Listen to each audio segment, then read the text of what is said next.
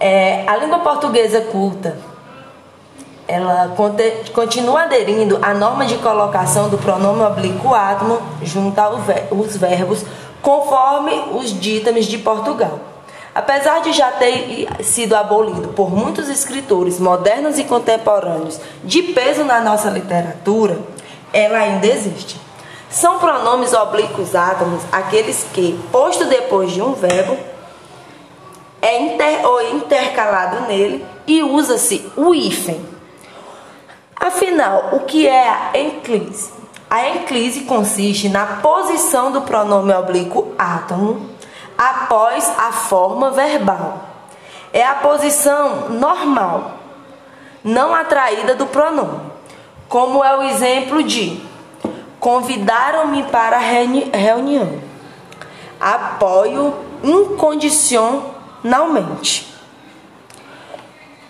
O que é que se entende por mesóclise? A mesóclise ela ocorre com a intercalação do pronome oblíquo na forma verbal.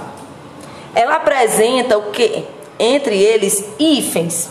Só ocorre com verbos flexionados no futuro do indicativo, quando indicando um período ou depois do sinal de pontuação.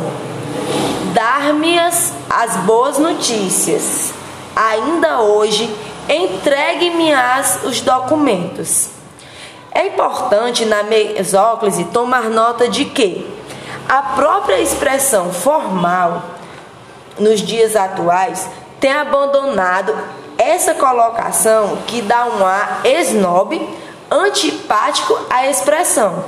Porém, muito antes, isso era bastante usado e vem presente em muitas obras da nossa literatura que estão fora das obras contemporâneas e modernas, como é no caso nas obras de José de Alencar, é, outro escritor, Machado de Assis, dentre muitos outros. E a próclise.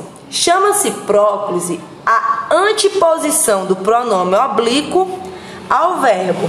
Não há hífen e seguem algumas regras.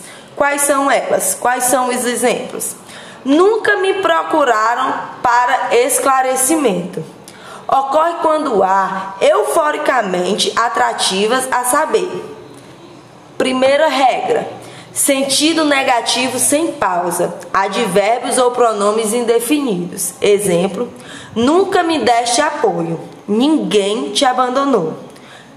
Segundo caso, nos pronomes demonstrativos. Isto me causa angústia. Terceiro caso, palavras que e quem. Exemplos: espero que me ouças. Não sei quem me procurou hoje. Verbo no gerúndio precedido de em. Em me procurando, atentarei.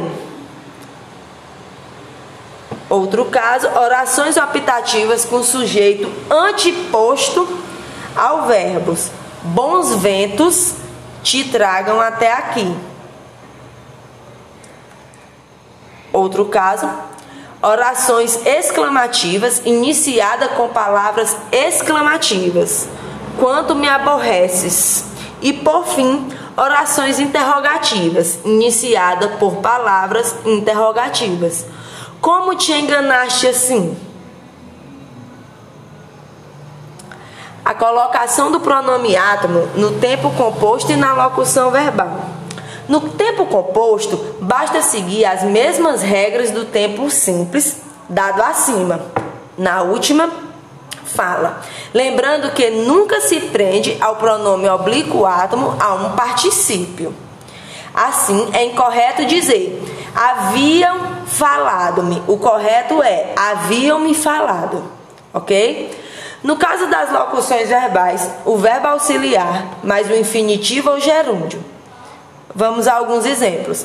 Posso dizer-lhe, posso lhe dizer. Não posso dizer-lhe, não posso lhe dizer.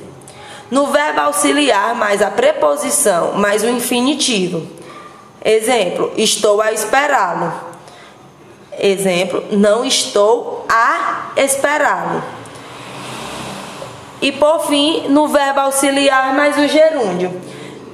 Estava observando, não estava o observando, não estava observando é importante tomar nota que, que, que apesar dessas normas de colocação dos pronomes oblíquos átomos, devem sempre prevalecer o bom senso e os ditames do estilo.